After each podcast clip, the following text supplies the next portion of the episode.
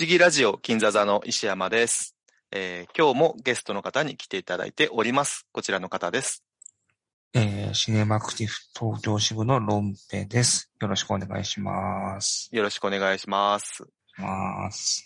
えーっと、ロンペさん、今日はですね、えーはい2022年の12月6日で、今、23時なんですけれども、はい。えーっと、今朝の早朝と言いますか、うん。えー昨日の夜中と言いますか、うん。えーカタールワールドカップ、えー男子日本代表、えーラウンド16でクロアチア代表に PK で負けてしまいまして、はい。あの、とても悔しい思いをした一日だったわけなんですけども、そうです。あれのために、この収録を一日ずらしたっていう。そうなんですよね。うん。あのー結局だから延長の末 PK だったから、見終わった後3時ぐらいでしたよね、確か2時、まそうです、そうあ、です。3時弱みたいな。うん。うんうんいやーでも本当立派に戦ってくれたっていうか、うん。だからなんか非常に僕は誇らしかったですけどね。そうですね。面白かったですね。見てて面白かったですしねううんん。なんかいちいちのあの重苦しさ、なんか人によってはほら点数がいっぱい入んないとつまんないっていうのかもしれないけど、うん。なんか見どころがすごくあって、なんかね、よ弱くて、引きこもってて、なかなか点が入んないとかそういう感じじゃなかったですからね。本当にうん。拮抗した試合というか、だからまた4年間頑張ろうと思えた感じがしましたからね。うん。なまあ、なんか同じ、なんでしょうね。ベスト16でも、そうう、やん。っぱ、ここ最近の方がレベル上がってる感じはすすごいしますもんね。そうですねなん。あの、2002年の日韓の時の、うん。うん。えーっと、決勝ラトーナメントの1回戦トルコだったんですけど、なんか、未だに覚えてて、あの時のこと。僕も今の仕事をすでにしてたんですけど、うん。それの現場の感じとかもありありと思い出せて、ああ、僕も覚えてんだ。はい。あの、キキキリンさんが出てたコマーシャル撮影してたんですけど、その、キリンさんが帰られた後の控室にテレビがあって。で、みんな割とそ撮影そっちのけでみんなそれ見てて、はい。あの、トルコに1点入れられた時点で撮影が始まるっていう のをすごくよく覚えてますね。僕は新潟の客先ですね。新潟？はい。あ、新潟にいたんですか？新潟の客先に、あれ平日じゃないですか。はいはいはい。平日の昼なんで、客先でもう仕事が入ってて、あー、へー。客先の休憩室のテレビとかで見てたっていうのを覚えてますね。なんだ、はへー。そう、だから、決勝トーナメント1回戦の壁がなかなかやっぱ厚くて、うんね、前回はあの、ベルギー戦でね、まあ、やっぱりすげえ悔しい思いしたんですけど、うん、なんか、まあ、あれの時よりなんかね、そうですね。うん、晴れ晴らしい気持ち。そうですね。ううんん。あの時はもう本当なんなんだこれみたいなね、思いをしましたけど。うん。だからに、日本がスペインに勝ったりしたじゃないですか。そうですね。その時、まあドイツもそうだと思いますけど、スペイン国内ではなんかね、自分たちの代表のことを、こう、恥ずかしいとかっていう意見が出たらしいですけど、うん、なんか非常に残念ですよね。選手が一番悔しい思いしてるのに、なんかね、まあ見てる方も不甲斐ないと思って、まあいい、ね、あのーい怒る気持ちもわかるかもしれないけど、そんなこと言っちゃダメですよね、と私は思いますけどね。うん。あまあ、そこもね、なんでしょう。うんそれだけ、なんでしょう。文化なんだなって感じがします、まあ確かにもうね、うんとっくに根付いてるって、うんまあ負けなしっていうね、チームにとってはそう思うのかもしれないですけどうんうね。んうん、でもやっぱなんか自分たちの代表は一生懸命ね、なんかそれこそ変な試合ね、したらちょっと恥ずかしいと思うかもしれないけうん。ど、ううんんうんはい。それはともかく、えー 全然関係ないんですけど、えー今回と、えー次回の2回にわたってお送りするのは、えー僕たちの好きなポール・トーマス・アンダーソン特集。これですよ。はいあ。ちょっと間が空きましたけそうなんですよね。ど。1ヶ月半ぐらい多分、うんぜ前回の収録より間が空いてしまったんですけど、うんえーその前にですね、これ前回のその、ボリューム1、ボリューム2を、えー収録した時にはまだ、えー知らなかったことなんですけど、うんもうこれ自体が結構ちょっと前のことっぽいんですけど、うん今、、えーポール・トーマス・アンダーソンに続婚夢中初期傑作選っていう、えーなんていうんですかね、上映会を、えーあれはグッチーズさん主催？そうですね。グッチーズさんですね。はい。ルチーズフリースクールさんの主催による、えー、ポール・トーマス・アンダーソンの、えー、初期4作品、はいえーハードエイト、ブギーナイツ、マグノリア、パンチドランクラブの4本を上映している、えー上映会が今全国でまだどこかでやってると思いますけども。うんそうですね。東京は10月ぐらいに、はい。下北沢トリウッドではい。やってくれたっていう感じですうね。ん。だからこれによって、ついにロンペさん念願の、はい。長編劇場鑑賞制覇をしましたね。そうですね、ポール・トマス・アンダーソンの、えー9本の作品プラスアルファってことになるんですかね。そうですね。う。うんん。おめでとうございます。ありがとうございます。わー、ということで。こんなに、あのね、前回話した時からすぐに叶うとは思ってなかった。ねいつかって思ってたんだ。うんうんうん。うんで、リコリスピザも今、配信に、えー乗るようになってるタイミングとしても、まあ結構いいのかなと思いますけど。なるほど。はい。というわけで、えー今回のボリューム3はですね、えー2007年の There Will Be Blood と、えー2012年、あ、これはだからアメリカの公開ですけども、うんの、えーザ・マスターのお話をしていくわけなんですけども、うん。えー先に注意を、えーしておきますと、ネタバレをしますということで、はい。ご注意くださいということですね。そうですね。はい。Unext では今、両方見れるんですよね。はい。There Will Be Blood もなんか配信終了みたいなこと書いてあったけど、ま見ましたね。あ、例のやつで、はい。うん。今は普通に見れるようになってる。で、はいえっ、と、だから、リコリスピザも入ってきたんで、9本全部今見れる状況ですね。さすがにあの、ジュヌンとかはないんですけど。うん。えー、ということで、えー、今 Unext、私たち、えー、ロンペさんに、シネマクティブ東京支部において、えー、ロンペさんの、えっ、と、ディギン Unext のお方に私がゲストで、えー、呼んでいただいてますので、その、えー、金座座への出張版みたいな形で、うんえーやっていければなと思ってますけども。はい、そうですね。はい。で、ちょっと長くなってしまいましたが、えー2007年の There Will Be Blood の、えっ、と、ストーリーに関する、えっ、と、説明を私の方からざっと紹介いたします。はい。今回ですね、Unext のその、えっ、と、ストーリーのまとめが良かったので、もうそのまま読みます。はい。はい。えー20世紀初頭のアメリカ、石油発掘による一攫千金を狙うダニエル・プレインビューは、莫大な油田を掘り当て、富と権力を手にする。しかし、油田の大事故で息子が聴力を失ったことをきっかけに、プレインビューは自ら周囲との関係を閉ざし孤立していくとなっております。うん。で、えーっと、この感想を、えーこの作品に関しては、ロンペさんの方から先に聞かせていただきます。じゃあはい。、よろしくお願いします。はい。えっ、と、There Will Be Blood はですね、えっ、と、うんまあ、僕も劇場、公開時にも、あの、劇場で見てましたけど、えっ、と、今回久々に見直してですね、まあ、これ原作ものなんですよね。そうですね。はい。あれ、まあ初めてですか？うん、かもしれないですね。かもしれないですね。うん、そうですね。うん。まあ、ただ、原、おそらく原、まあ原作読んでないですけど、うん。原作ものとは言い難いぐらい多分脚色がされてるっぽいので、そうですね。はい。まあ、脚本もポール・トマス・アンダーソン自身ですけど、まあ、ちょっと自由にやってる感じはすごいするかうん。うなんといううんところですね。で、まあ、簡単に説明すると、まあ、一人の先ほども言ったような石油王の一代記というような映画なんですけど、うん。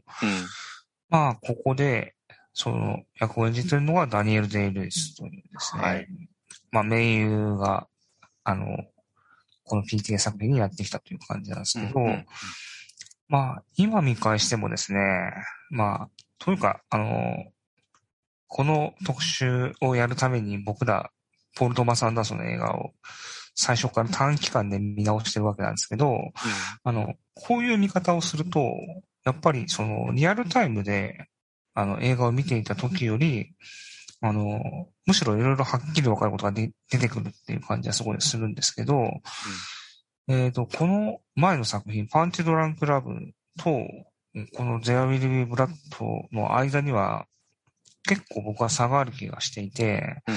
あのーまあ、今回この特集をやるにあたって、まあ、石山さんが前半4本、後半4本と形で、うんあまあ、時期を分けたんですけど、まあ、この分け方結構ズバリという感じがして、あの、そうね。うん、ポール・トマス・アンダーソンの、まあ、第1期と第2期みたいな感じでうん分かれてる感じがすごいするなという感じはしました。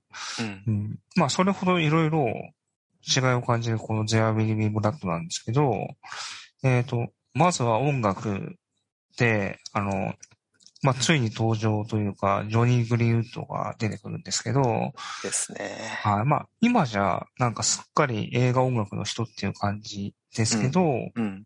まあ、これがあれですよね。多分音楽、えっ、と、映画音楽は初なんですかね。おそらくそのはずです。はい。そうですよね。うんだから、そういう意味でもすごい、あの、印象的だし、まあ、特に、まあ、この映画で多分一番最初にかかる曲が、もうなんか、ホラー映画みたいで、うんうんいきなり怖い曲が。かかるなっていう感じですごい、あの、今見直してもかなり印象的だし、その、それまでのポール・トマス・アンダーソンの映画とは明らかに違うっていううん。感じがもうこ、こっからするっていう感じですね。そうですうね。ん。で、しかもこの映画、冒頭、かなりの時間、えっ、と、セリフがほぼないっていう。時間があって、その石油を探す、うん。掘るっていう場面が描かれるんですけど、まあ、その描き方とか、あの、まあ、ちょっと時代が飛んだり、場面が飛んだりするっていうのが、すごいぶつ切りな感じがして、これもすごい印象的なうん感じがしますね。で、まあ、ポール・トマス・アンダーソン自身が確かこの作品で脚本の書き方をがっつり変えてるはずなんですけど、うんうん。うん、なんかそれまですごい緻密な脚本作りをやってた印象があったんですけど、まあそれをやめて、えっ、と、まあもちろん全体的な物語というか、まあプロット的なものは頭にあると思うんですけど、えっ、と、そのプロットの後に、まあ自分の撮りたい場面、うん。書きたい場面みたいのをとにかく脚本に書いて、うん。撮って、それをつなげるみたいな作り方をしてたっていうことなんじゃないかなというふうに思いますうんうんうんね。まあだから、完成した映画からも、そのブツッとした感じが、そう感じられるなという感じがしましたね。うんうんで、まあ、やっぱり、なんといってもその主人公である、ダニエル・デイ・ルイス演じるダニエルの話で、まあ、すごい圧倒的に、この人物、彼自身とそれ以外の他者みたいな話になってるんですけど、まあ、そこかなり、あのー意識的なんだなという感じがするし、うん。まあ、そんな中、その唯一、このダニエルに挑戦するような人物として登場する、あの、ポール・ダノ演じるイーライという、すごいですようんね。人物がいて、うん。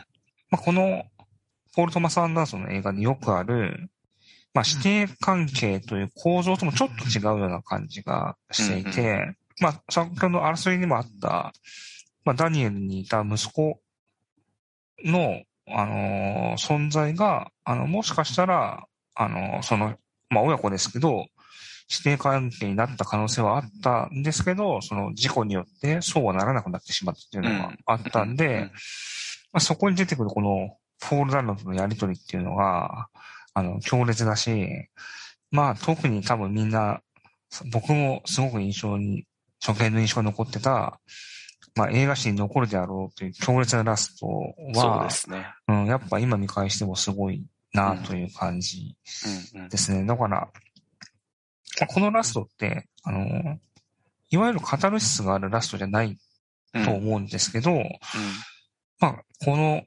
ラストについてはおそらく石山さんも多分話すでしょうから、うん僕はこの辺にしておこうかなっていう感じで、とりあえず以上です。なるほど。ありがとうございました。はい。そんなにないですけどね。そこに関して。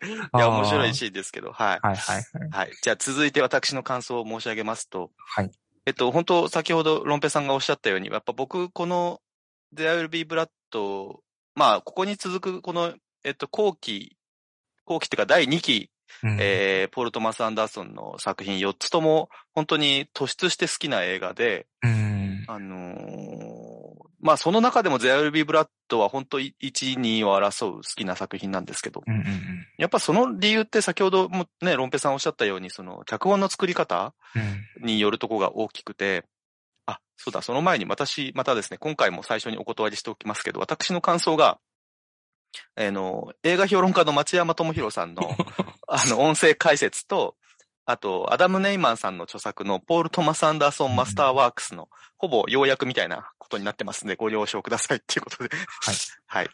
えっ、と、そう。で、その、ま、あの、パンチドランクラブがかなり実験的な作品っていうこともあって、あれを挟んで、うんえー前期とね、この、まあ、第2期の、えー作品で随分撮り方が変わ、ガラッと変わるっていうのは、あの、見た方全員わかると思うんですけども、えーやっぱ僕も当時映画館でこれ見て、やっぱ正直言って冒頭のあの7分間の映像は本当にびっくりして、先ほどおっしゃったあのジョニー・グリーンウッドの、えーまあ不協和音ですよね、ギュイーンみたいなやつが、なんか本当に、こう、本当にかこう来たかみたいな、全然変えてきたなみたいなのをすごく感じて、うん。今までね、まあ、マグノリア、ブギーナイツでうまくいって大成功した監督が、それのやり方ガラッと変えるってやっぱすごいことだなと思うし、うん。うん、勇気があることだと思うし、やっぱ作家として死なないっていうことを意識したのかなっていうのは思いますけどね、やっぱね。うんうん。で、あのーまあ、町山さんが、あの、アンダーソンに、まあ、インタビューしたこととかで、まあ、はっきりと証拠としてあるんですけど、まあ、先ほどロンペさんがおっしゃったのがその通りで、あの、アプトン・シンクレアの、えっと、オイルっていうのが原作なんですけど、はい。えっと、その作品を読んで、やっぱり彼が、えーその、ここを映像化したい。ここ面白いってところをやっぱ抜き出してって、うん。まあメモというか、まあ付箋みたいなのに書いて貼ってって、で、それある程度の量になったらそれ取っちゃうっていう方法でやっぱやってたみたいで、うん。あのーそうすると当然いろんなシーンすっ飛ばしちゃった断片的なもののになってしまうので、それを編集でなんとか映画にするっていうやり方みたいですね。うん。で、そうするとやっぱ面白いのは、その、いらないシーン撮らなくていいっていう。どうしても普通の映画って、それを説明するためのシーンって、つまんないけど撮らなきゃいけないシーンっていっぱいあるわけですよね。うん。あの、どこどこのなんか入り口に入っていくとことか、なんかこう、靴脱ぐとことかよくわかんないですけど、それが面白ければ撮るんだろうけど、うん。こんなシーンいらねえじゃんみたいなのはもう撮らないとうん、いうやり方で、やっぱ、あの、すごいなと思うし、あの、なんでしょうね。そそもそもそのオイルっていう、えっ、と、作品、アプトン・シンクレアの作品って、物語じゃなくてルポルタージュなんですよね。うん、だから、ストーリーあるんだけど、その、あんまり重要じゃないんですよ、そもそもが。その、この石油業界の、えーっと、その、アメリカのそもそも、えーっと、どうやってロサンゼルスっていう街ができてたかっていう話なんですよ。オイルって。うん。で、主人公も、この、ダニエル・プレインビューの息子の HM が、HW だ。HW が主人公なんですよ。で、あの、イーライっていう宣教師は、もう本当脇役中の脇役うん。ほほぼほぼ出てこないみたいな人だったんですけど、まあそこをやっぱり彼は面白くやろうということで、えーやってんですよね。でそもそも先にあのエリック・シュローサーっていう作家の人が、このオイルの映画化権取ってて、多分その時には全然違う映画になったはずですけどね。あの、ポルトマス・アンダーソンがし取得してよかったなと思いますけども。うん。うんで、あのーそうですね。えーそういうことで言っていきますと、まあ、台本ってのが普通映画作るときあるんですけど、台本って映画の設計図なんですけど、あの、その通りに撮ったら、やっぱつまらんと思っちゃう人なんですよね、彼はね。うんそれはやっぱ作業になっちゃうと。そんな作り方して何が面白いのって思っちゃう人なんでしょうね、きっとね。うん。なんか僕もそれはだからすごくあの賛成はするんですけど、まあ、そうは言っても普通の人が、普通の人っていうか普通の監督がこの作り方真似しても多分うまくはいかないんだろうなってやっぱ思いますしね。うん。どうやって編集室でその、えー意味を持たせたりとか、ストーリーを、えーに仕立てていくかっていうのはやっぱり彼ならではのやっぱ才能だと思うんで、うん。まあ特有の作り方だと思います。次の多分マスターはそれのさ、さ、まあさらに、あれは原作ないんで、あの、自分の脚本でそれをやってるので、さらに一歩進んだ あの、方法になってるのかなって思いますね。うん、あそう。編集が重要って意味でも多分マスターは。そうですよね。うん、うん、うん。そうそう。なんか、だから、オチが決まってる映画なんかは面白くねえじゃん、みたいなね。うん、そんなものに縛られずに自由に物語を作ることができるから。だから、あの、ストーリーありきで見ていくと、なんか繋がってないし、よくわかんないんだけどっていうなっちゃうと思うんですけど、うん、なんかそうじゃなくて、もう描かれてるシーンをただ受け入れるようにしてみると、まあ、何しろだから彼が面白いと思ったシーンが全部そこに出てくるから、やっぱ一つ一つ全部面白いんですよね。もう今言われたことがもうこの今から話す4本全部に言えるみたいな そうなんですよね。うん、うん、だからそれがやっぱ真骨頂かなと思ってて。うんうんまあとはいえ、えっ、ー、と、核になる部分っていうのは当然あって、うん、えっ、と、このアプトン・シンクレアがオイル書いた、えっ、ー、と、1927年に、えっ、と、もう一本アプト、アプトン・シンクレアの、あの、弟子筋にあたるあの、シンクレア・ルイスっていう別の作家がいて、ちょっと名前が似てるんでややこしいんですけど、そう、が、えっ、ー、と、同じ年に書いたエルマー・ガントリーっていう、えー、物語がありまして、これも映画化されてますけれども、これも大きい影響があって、これはあの、やり手のセールスマンが、えー、っと、まあ、酒癖が悪くて女にだらしなくてっていう、ろくでなし男なんですけど、あの、すごい憎めないいいキャラなんですよね。うん、で、彼がアメリカ中をまあ、方々つってあの、まあ、無賃乗車とかしながら回って、えー、る、いろんなところでセールスマンをしてるっていう、えー、物語が、の始まりがあって、で、ある村で、あの、ジーン・シモンズに一目惚れして、で、彼女の気を引きたくてキリスト教の伝道師になるっていう話なんですよ。で、やっていくうちに、めちゃめちゃ才能が開花されてってっていう話で、これ、映画自体すごい面白いんで、ぜひ、あの、見てほしいなと思いますけども、で、この主人公のエルマー・ガントリーを演じてるのが、バート・ランカスターなんですけど、ものすごいアクションする人なんですけど、この映画はね、アクションを封印して演技もできますよっていうことをやった映画なんですけど、これ、だから後にザ・マスターの脚本にもすごい影響を感じますけども、なるほど。そう、フィリップ・シーマン・ホフマン演じる、まあ、サイエントロジー風の教団の教祖の名前がランカスター・ドットなんで、うん、まあ、なんか意味あんのかなみたいなことはやっぱあると思うんですよね。うん、うんで、まあ、そそれがこの、えっ、ー、と、ゼアウルビブラッドでは、そのイーライという、その宣教師というか、まあ、エヴァンジェリストっていうんですかね、あの人に、えー、まあ、が、すごいあの、大きな教会に人々を集めて、一気にその宣教しちゃおうっていうやり方が、まあ、メガチャーチって言って、えっ、ー、と、アメリカを席巻していくんですけど、それが今はもうあの大統領選挙とか、まあ、ああいう形に応用されてって、まあ、あんまりこう、いいものとしては多分、あの、描かれてないんですけど、まあそういうものに影響を与えてるんだろうなっていう感じはすごくしますね。うん、最近だとは、魂の行方っていう映画で、あの、それが結構、はいはいはい。ポール・シュレーダー？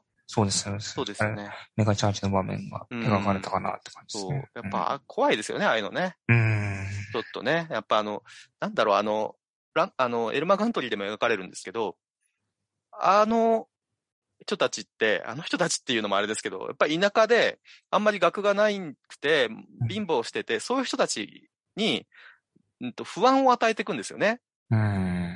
まあ、エルマ・ガントリーが、まあ、悪い、悪い刑事の役をやるんですよ。で、そこに、あの、ジン・シモンズがいい刑事の役で出てきて、いや、でもやっぱりこうやって祈ってれば救われるんすよって言って洗脳していくんですよ。うん、そうするとやっぱり学のない人たちは、ああ、そうかもってなっちゃうし、あの、知識人への憎しみを募らせていくんですよね。そうすると、正しいこと言ってる人が、あいつはなんか賢そうだから気に入らねえみたいな、なってくんですよ。で、それが今アメリカでも、やっぱり、ね、あの、果てはだから、議事堂占拠したりまでしちゃうわけですから、本当怖いなと思うし、そのやり方、どうやって打ち破ればいいんだろうってちょっとわからんぐらい怖いやり方だなと僕は思うんですけど、うん、まあ、それちょっと話ずれていくんで、あれなんですが、えー、っと、まあ、だから、ゼアイルビブラッドの僕が好きな部分は、まあ、そういうところで、で、ちょっとロンペさんと一緒に、えっと、細かい部分を話していければと思うんですけど、あのちょっと見返してみて、ちょっと気がついたのが、最初の採掘してるところ、あれね、あの、石油掘ってんじゃなくて、あれ、銀の鉱山なんですね。ああ、そう、石油じゃないのか。そう、あれなんかね、その後、足折っちゃうでしょ？うん。で、でもなんか銀の鉱石を見つけて、それをあの、取引所みたいなところに持ってって、うん確かにここに銀がどうもありそうだって言って、採掘権をだから売ってんすよね、あれね。うん。見つける山師なんですよね、あれね。そうですね。見つけるとこまでしかやってないですからね。そうそうそう。あれで一発当てて、石油の採掘に取り掛かるみたいなことらしいですね。うん。で、まあ実際にだから、あの、モデルになってるのが、あの、まあ、エドワード・ドヘニーさんって人がいまして、この人の、えーっと、言ったこととか、あまあ、ラストシーンに出てくる、あの、お屋敷と、えーっと、あの、ボーリングレーンも、そのドヘニーさんの実際のお屋敷で撮ってるんですけど、らしいですね。あそこのね、やっぱペンダントライトが出てくるんですけど、うんあの、僕ちょっとあの美術の仕事してるもんだから、やっぱり内装にちょっと興味があって、うん。あの、多分すっげえデッドストックの、まあ当たり前ですけど、当時から、当時にね、あの、設置してそのままになってるんでしょうけど、やっぱ今、あんまりこう見たことないようなペンダントライトがあって素晴らしいなと思うんですけど。まあでもね、あの事件はね、うん。実際に起きたことね。ねそうみたいですね。その場ってことですからね。そうなんだよね。すげえことしますよね。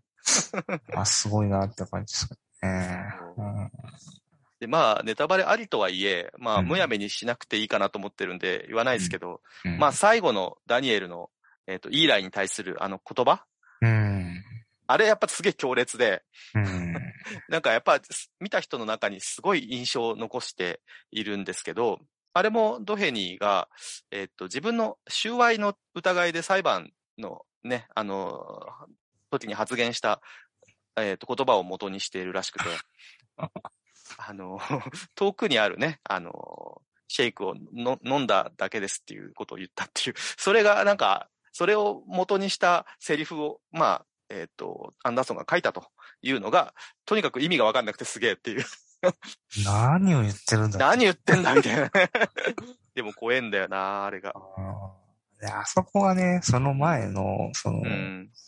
えっ、と、洗礼を受けろって、我々の教はいはいはい団に入信しろっていうところの、まあ、う恨みなんでしょうけど、そうですよあの、凄まじいシーンですね。多分ねそうなんですよね。で、これ、2006年にですね、あの、まあ、アンダーソンの心の師匠、ロバート・アルトマンが亡くなっているので、うん映画の最後にはロバート・アルトマンに捧げられた映画でもある。まあ、その、ダニエル・プレインビューっていう人が、まあ、アメリカの近代化の象徴で、うん。今まで一律みんな貧乏だったのに、えーっと、まあ、お金を稼げる人が出てきたと。まあ、特に石油産業はアメリカのすごく重要な部分で、うん。あの、スタンダードオイルっていうのがこの映画にも出てきますけど、あれ？これに出てこなかったかな？は、とにかくそのロックフェラー財団の、まあ、元になってる、えー事業だったりするので、まあ、そういう、アメリカって、まあ、今世界もそうですけど、本当ごく一部の富豪と、その他大勢の中産階級と、貧乏人に分断されてた時代ですよね。この1910年代かな ?1900、いや、0年代ぐらいか。で、まあ、そこからどんどんどんどんアメリカが今の状況になっていく、うんと、その分岐地点の描いてるので、えーそれとまあ宗教ですよね。えーが描いた映画だろうなと思いますね。あの、オーソン・ウェルズの市民敬遠で、えー新聞王ランドルフ・ハーストを描いてますけど、まあ、あれもだから、あっちは情報の方を握るっていう、まあ映画ですけどもね。うんうん。その、そのやっぱその三つ、つえ、つよつよですよね。やっぱり。うん。で、あの、市民権の裏側を描いたマンクっていう、えっ、と、デビッド・フィンチャーか。うん。いいんじゃん、はい。あーの、えーマンクって映画にも、このアプトン・シンクレアがちょっと出てきますけどね。ちょっと。社会主義者で、あの、なんか立候補しようとしてるって言って。うんうん。まあ実際したんだけど、全然ダメダメだったんですよね、アプトン・シンクレアね。うん。うんそう。アプトン・シンクレアはね、あの、このオイルは結構晩年の作品なんですけど、初期の作品でジャングルっていうのがあって、これはちょっと面白いんですよね。あの、食肉の、えっと、衛生の話を描いたら、労働環境がひどいっていうことでみんながびっくりして、あの、ちょっと社会運動につながってったりとか、へーしたっていうやつで、うん。これね、ちょっと読んだんだけど、やっぱ僕、ルポが好きなんで、はい。あの、面白いんですよね。うんうんなんかそんな感じで、えー、思ったっていう感じで、あとな、なんですかね。あの、事故のシーンとかすごいですね。そうですね。うん長わ、ちょっと長和せ多分取られてると思うんですけど。そうですねゆ油田火災と言いますか。うーん。まあ、油田を描いてると必ず事故を取りたくなるでしょうけど。うん あれ、まあマジの、ねマジの日ですかね、あれね。いや、だと思うんですけど、だとしたら一回しか取れないような感じの場面の描き方ですよね。だからこの美術というか、あの、櫓すごいなぁと思いますけどね。うんやっぱ向こうの映画ってね。うんうん。すごいなぁと思って。あとあの、腹違いの弟のヘンリーとか出てきたりとか、いろいろね、あ改めて見返すと、あ、こんなシーンあったなとかうん。思ったりとかして。そうあと僕、長回し好きですけど、結構この地味なシーンで結構好きなシーンがあって、あの、パイプラインをね、敷設していくじゃないですか。はい。で、その様子をカメラがパンしてグーって撮ってて、で、遠くに車が止まって、えーとそこから3人の人が降りてきくるんですけど、その時点で遠すぎて誰かわかんないんですけど、うん。カメラが近寄っていかなくて、カメラずっと固定したままで、で、ダニエルがそれに気がついて駆け寄ってくるんですよね。で、息子が帰ってきたシーンなんですね、あれね。あで、二人が今度はカメラの方に近寄ってくると。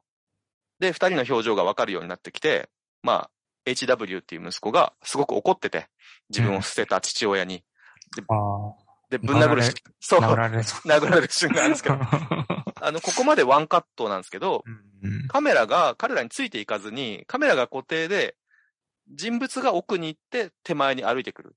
うんってとこを長回しで撮ってるんですよね。これすごく好きで、うん。パンで表現していくのが、で多分心がね、離れてる。で、また近づこうとしてるってところも多分表現してるなと思うんですけど、なるほど。うんあの、キュアロンの、あの、ローマって映画あったじゃないですか。はい。あれの、あのカメラワークに似てるなと僕は思思いました。理解なしてみて。るほど。確かに、パンは印象的です。そうですよね。ううんん。なんか人物についてくだけじゃねえぞっていうね、とこうんをちょっと感じで、なかなか好きなシーンですね、僕はね。っていうとこですかね。まあ、内容はね、ちょっと話すると、僕らの方も断片的になっちゃうと思うんで、うんこんな感じかなと思うんですけど、はい。エルマー・ガントリーも面白い映画なんで、ぜひ見てください。はい。じゃあで、すか？行きましょうか。はい。えー、じゃあ2012年、えー日本では2013年公開でしたけども、えーザ・マスターですね。はいえーストーリーを読みます。えー第二次世界大戦末期、アルコール依存を断ち切れずにいる機関兵のフレディは、密航した船でザ・コーズという新興宗教の教祖、ドットと出会う。悩める人々の心をあるメソッドで解放するドッドに浸水したフレディは、ドッドの右腕にまで上り詰めていくが、点々点となっております。うんで、えっ、と、こっちは私の方が先に感想を、えー述べさせていただきます。はい。お願いします。えっ、と、まず、映画の成り立ちをまず説明したいんですけど、はいこの映画は、パンチドランクラブの、えー時にレンズフレアのデザインをしてた、うん。あの、アーティストのジェレミー・ブレイクと、えーそのパートナーでゲームデザイナーのテレサ・ダンカンが、えー2007年に謎の死を遂げまして、うん。で、どうも、二人がサイエントロジーの、えー人たちから脅迫を受けていて、それを極度に恐れていたっていうのが周りの人の証言で分かってて、うん。で、いろんな憶測とか噂が広まって、で、ポール・トマス・アンダーソンも他人事じゃなかったので、うん。まあ、そのサイエントロジーに関する映画を撮ろうとどうも思ったらしいと。うん。で、それがまあこのザ・マスターが撮影された経緯かなって周りでは言ってるんですけど、そうですね。う。ん。で、ちなみにこの、えっ、と、その、えっ、と、テレサ・ダンカンとジェレミー・ブレイクの自殺に関して言うと、えっと、ザ・ゴールデン・スーサイドっていう題名で、映画化が進んでて、うん。で、脚本、あの、ブレット・イーストン・エリスが書いて、これだからアメリカンサイコの人ですけど、で、ギャスパー・ノエが監督するはずだったんですね。でしかも主役の二人を、そのライアン・ゴズリングとナオミ・ワッツでやろうとしてたらしくてうん、すごい楽しみにしてたんだけど、もう、待てど暮らせど話がないんで、調べたらどうもキャンセルになったみたいで、だいぶ前ですもんね。そうなんですよねうん。非常に残念でした。うんっていう感じで見たかったなと思うし、うんまあいろんな横やりが入ったんでしょうね、きっとね。まあそれはともかくとしまして、えっ、と PTA の企画は、そのサイエントロジーそのものよりも、そのマスターって呼ばれる男が、ホワキン・フェニックス、はい。えー演じる野獣のようなあーフレディ・クエル、えーを沈める話にシフトしていったようです。うんで、えっ、と、そのクエルっていう単語がどうも鎮圧するとか抑制するっていう意味らしくて、まあだ、そのキャラクターの名前からして、もうその辺表してるらしいですね、どうもね。そういうの多いですよね。多いですねそうですよね。で、えっと、ここでですね、その前にですね、メルビンとハワードという映画が、えっと、ポルトマス・アンダーソンがね、すごく好きだというのをいろんなところで公言してまして、えー、羊たちの沈黙のジョナサン・デム監督の初期の頃の作品ですけど、これ長長らく見れなかったじゃないですか。まあ前の時も話した気がするけど。はい。あの、今度、下高井戸シネマで上映されるんですよね。しますね。またグッチーさんですけどね。はい。すごいですね、グッチーズフリースクールさんが。うん。えーっと、私もこれちょっと、このメルビンとハワード以外にもちょっと見たいのがたくさんあるので、ジョナサン・デビューもう一作受けますよね。そうですね。愛されちゃってマフィア。あ、そうですね。はい。あとあの、えーっと、ハリーサンっていう映画があって、これもちょっと見たいんですよね。うん。うん。えー、下高井戸シネマで12月17日から12月30日まで2週間、えー週、日替わりで、えーっと、2作ずつ公開されるみたいなんで、うん。気になる方は見ていただきたいなと思います。去年多分、京都でやってた特集なんですけど、うん何作か入れ替わってるんですよね。なるほど、なるほど。うんで、新たに加わった作品とかもあっうんて、うんうんうんなんか、すごい、あの、面白そうなやつばっかりだなって感じですね。そうですね。うん。えっと、70年代、80年代の、ほぼアメリカ映画傑作選。うんあ、の、一本だけイギリス映画が入ってるんでね。そうですね。はい。らしいです。はい。ということで、えっと、これも楽しみなんですけども、えーそのメルビンとハワードの、えっと、バイクのシーンがね、よく似たシーンがこのザ・マスターに入ってるんですけども、私、あのシーンもすごく大好きで、うん。もう気持ちいいですよね、まず見ててね。うん。で、色味がすごく好きで、この、アングルとか疾走感とか音もすごいいいんですけど、あのーで、フィリップ・シーマン・ホフマンの顔が、やっぱちょっとこう、なんかね、あのーポチョポチョしてて好きで、で、あの、荒野の色が乾いた乳白色で、ほんのちょっとピンクがかってる感じ？うん。で、ホフマンの顔もちょっとピンクがかってて、で、あの、夕焼けの下で残された3人が歩いて帰るとことかも、なんかふ含めてすごい好きで、ね。で、全体的にこの映画グリーンが多いんで、うん。あの、グリーンとピンクのね、色味がちょっと気に入ってる映画でもあります。うんで、えーっと、実際ですね、また、まあ見返してみて、あの、面白かったのが、その、冒頭、これ、あの波のシーンから始まるじゃないですか。あそうですね。うんそれも、あの、うん船、船からね、見たあの、船の航跡の、まあ船の跡というかね、うん。えーのシーンが、えー出てくるんですけど、これ冒頭とその後2回出てくるんですけど、そうですね。うん。なんか2回、この3回全部同じ時に撮ってるらしくて、あの、全然違う海のはずなんだけど。全然違うんですよね。同じ波がね。そうう。それちゃんと違う風に見えるっていうか、ん。うん。なんかの時に、イギリスかなんかにね、だからあのー行った時に、いい家だから撮っちゃおうって言って撮ったらしいんですけど、うん。そうとは思えないほど効果的というか、うん。いい波の絵ですよね、あれね。だから、あの、さっき言った、その、編集でって言ったそうですよねえーここら辺の使い方ですよね、多分。うんなんかこの感覚って、このフレディ・クエルが、あのーなんか勝手な酒作ってるじゃないですか。ああ、作ってますね。なんかまあそ、それで仲良くなるんですけどね。そうですよねう。んあの酒の作り方と、ポロ・トマス・アンダーソンの映画の作り方って似てるんじゃないかなと思って、なるほど。なんか手近にあった、なんか現像液かなんか入れちゃって、味とかわかんないけど入れちゃおうみたいな。あれ、毒作ってんですよね、だから彼はね。あそこがなんかすっげえ面白いなと思ってて、ーぶっ倒れて問題になってました。そうそうそう。逃げちゃうっていうね。で、この映画の中であの酒作るシーンって特にそんなに重要な意味ないし、後半出てこないんですけど、うん。なんかすごく気になるシーンというか、うん。やっぱこれが、やっぱアンダーソンの魅力なのかなってちょっとやっぱ思っちゃうとこはありましたね。あとやっぱ、あのー映画によって、あの、アンダーソンってそれぞれの映画によって画質とかが全然違くて、でああまあね、フィルム自体が多分違う。そうですよね。うんだ今回我々も続けざまに見てるんで、その変化に、あの、が分かりやすいっていうのもあると思うんですけど、うん。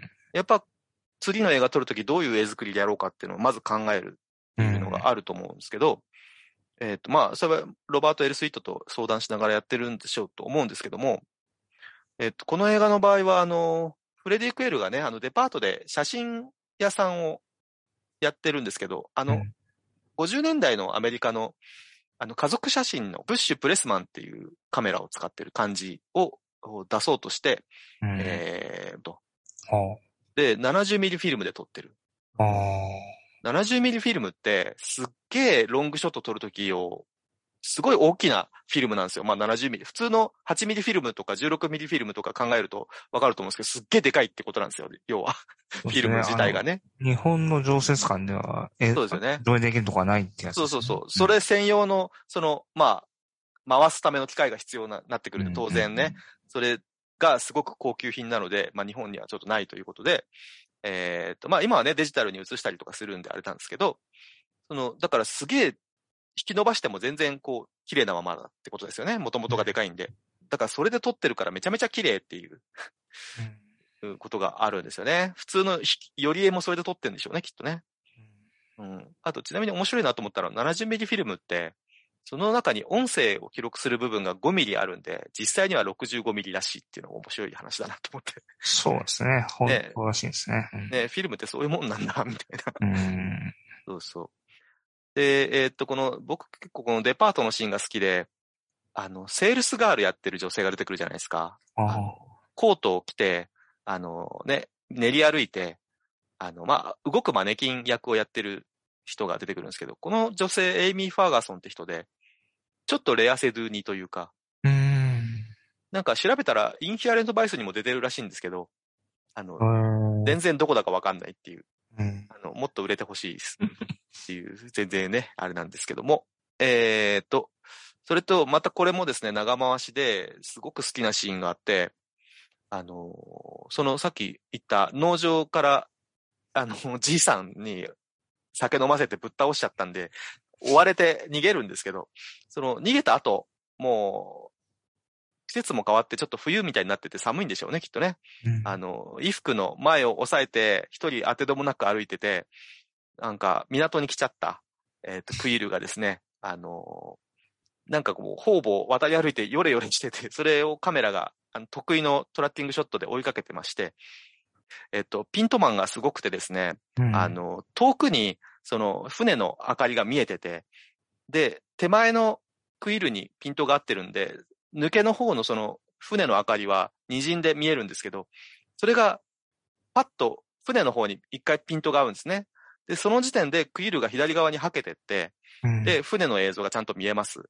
で、そこからまた、クイールがまたカメラの真ん中に入ってきて、で、えっ、と、今度またクイールにピントが合う。で、クイールが船にさっと乗り込むとことかを、まあ、長回しで撮ってるんですけど、その船だとわかる瞬間で、ちゃんとこう、その船からの、あ、今度音楽音楽が聞こえてきてるな、みたいなのが分かってくる感じとかが、うん本当にクイールの後をこっちも追ってるような感覚っていうか、それが本当美しくて、で、あの、フォーカスのタイミングとか、その被写界深度を捉える正確さとかって、あの、すごく手作業でやってると思うんですけど、うん。その、ピントマンの人ってすごく重要で、あの、カメラマンの、えっと、アシスタントがピントを合わせるんですけど、大概セカンドの人かなと思うんですけど、えっと、その人たちの技術が、によって映画が左右されるぐらいやっぱ重要なんですよね。うん。たまにあの、ピントマンから出世しないでずっとピントの作業をする人もいるぐらい、カメラマンにとって、あの、優秀なピントマンっていうのは、あの、喉から手が出るほど欲しい存在らしいですね。うん。やっぱりちょっとした感覚、センスらしいです。それもちょっと、このシーン、あの、もし見返そうと思う方がいらっしゃったら、ぜひ見てほしいですね、このシーンはね。まあ、それもあれですよね。確かその70ミリが多分やりやすいっていうのがああ、あるらそうなんだしいですね。うん、なるほどな。うん。そう、だから何テイク撮ったのかわからないですちょっとこれ、白母なんで、空が。そんな一日の中で何回もできないしと思うんですけど、うんまあ、一体何テイクぐらい取ったのか、ちょっと気になるところではありますね。っていうのと、えーっと、どうでしょうね。バイクのシーンと。だから結局好きなシーンをこう言っていくだけになってしまうんですが。そう。あとあの、最後の方なんですけど、えーっと、映画館に電話が来て、うん。マスターからの電話。はあ、はあ、でなんでってやつです。と、会いたい、緊急事態だっつって、出会いの話をしようって言われるんですけど、いざ行ってみると何しに来たって言われるっていう、うん夢だったのかみたいなとこを入れてるのもうまいなと思いますね。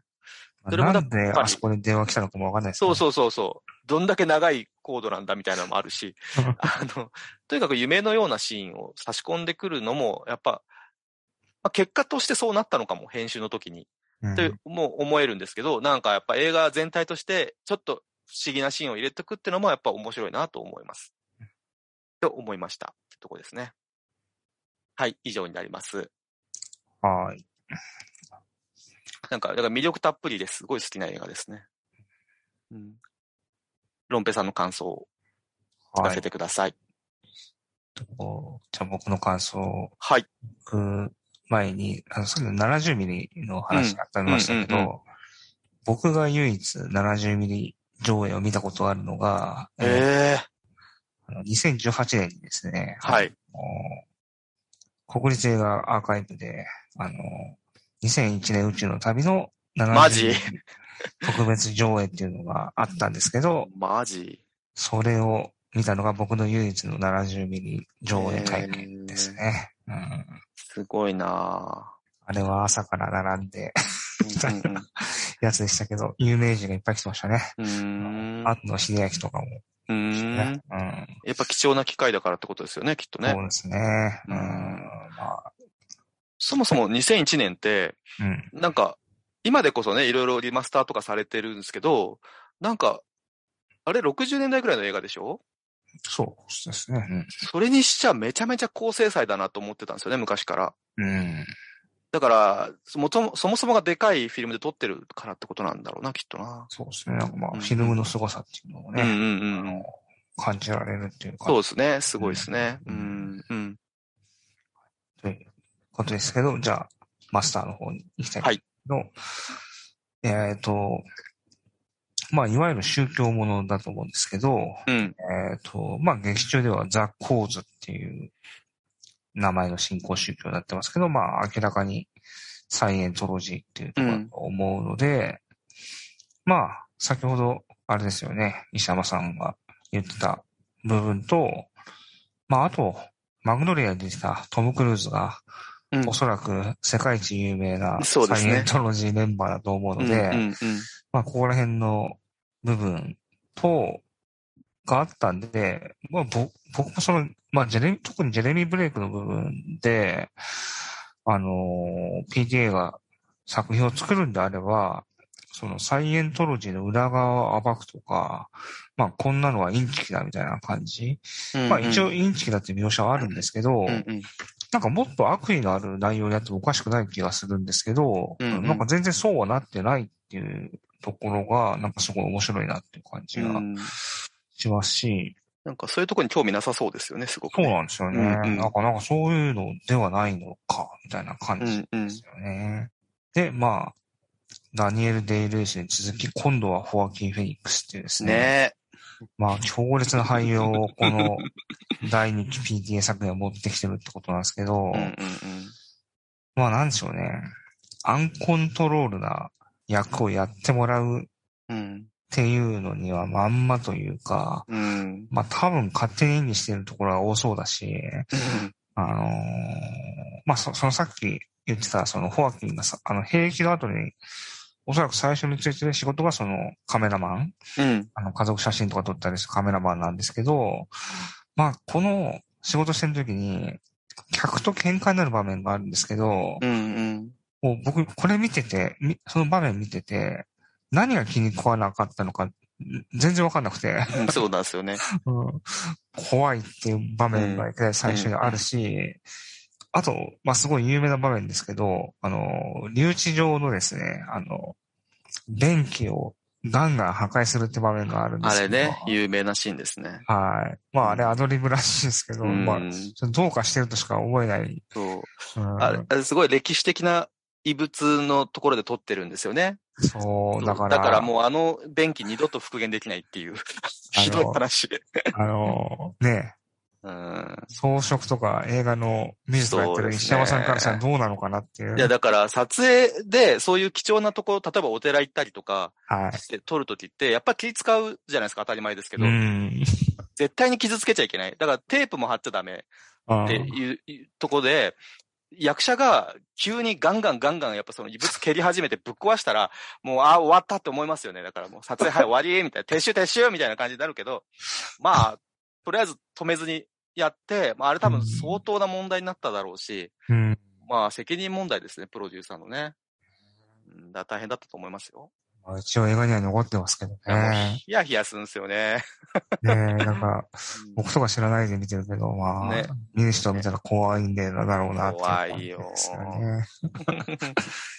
まあ、そうですね。ではそ、そんな、あれですね、ホアキン、フレディと対峙するのが、またこれも一種の指定関係となるような、まあ、ドット役のこ今回出てくるフィリップ・シーマン・ホフマンってことですよね。うんうんで、これ、ゼアウィル・ビー・ブラッド以降の変化の一つだと思うんですけど、えっ、と、パンチドランクラブまでにやってた、まあ、いわゆる、おなじみ俳優起用みたいのが、うんやっぱゼアウィル・ビー・ブラッド以降減ってると思うんですよ。そうですね。うん。で、その中で、そのゼアウィル・ビー・ブラッドに出てなかったフィリップ・シーマン・ホフマンを再び起用して、うん。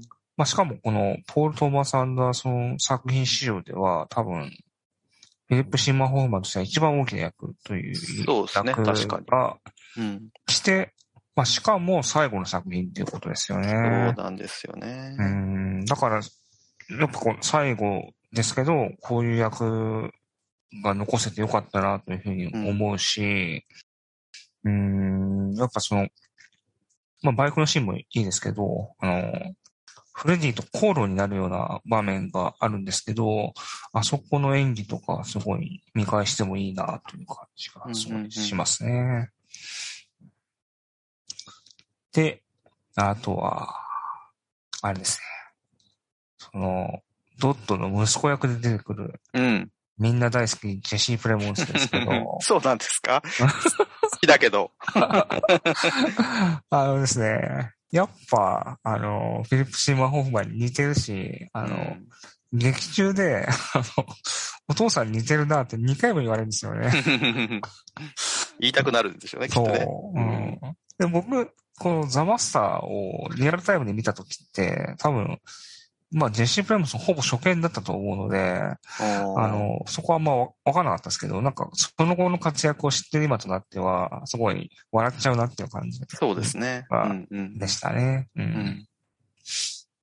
で、まあ、この作品はその、ドットが、えっ、と、メソッド、自分のメソッド、構図メソッドというですね、まあ、うん、まあ、一種のし、まあ、信仰宗教の、あの、まあ、やり方みたいな部分のやつがあるんですけど、まあ、その格好の題材として、まあ、フレディを見つけて、まあ、選ぶっていう、で、一緒に過ごすって話だと思うんですけど、うん。まあ、それとは別に、まあ、フレディ側からしたら、あの、本気で、まあ、安定みたいなものを求めていたと思うし、うん。あの、もっと言うと多分家族を求めていたってことだと思うんですけど、そうですねう。ん、で、彼はその、まあ、構図に、えっ、と、まあ、疑似家族みたいなものを、うん。